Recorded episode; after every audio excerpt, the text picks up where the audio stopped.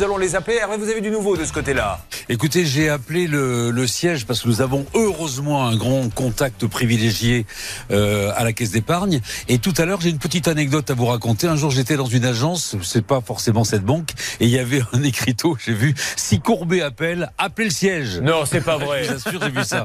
Et c'était en gros. Et le problème, c'est que je, je, je l'ai vu. C'était à côté du téléphone. Écoutez, moi, j'ai une étudiante qui m'a. Je promenais mon chien pour tout vous dire, qui m'a accosté dans la rue en me disant bonjour, vous êtes Julien Courbet, etc. Je fais un, un master en communication.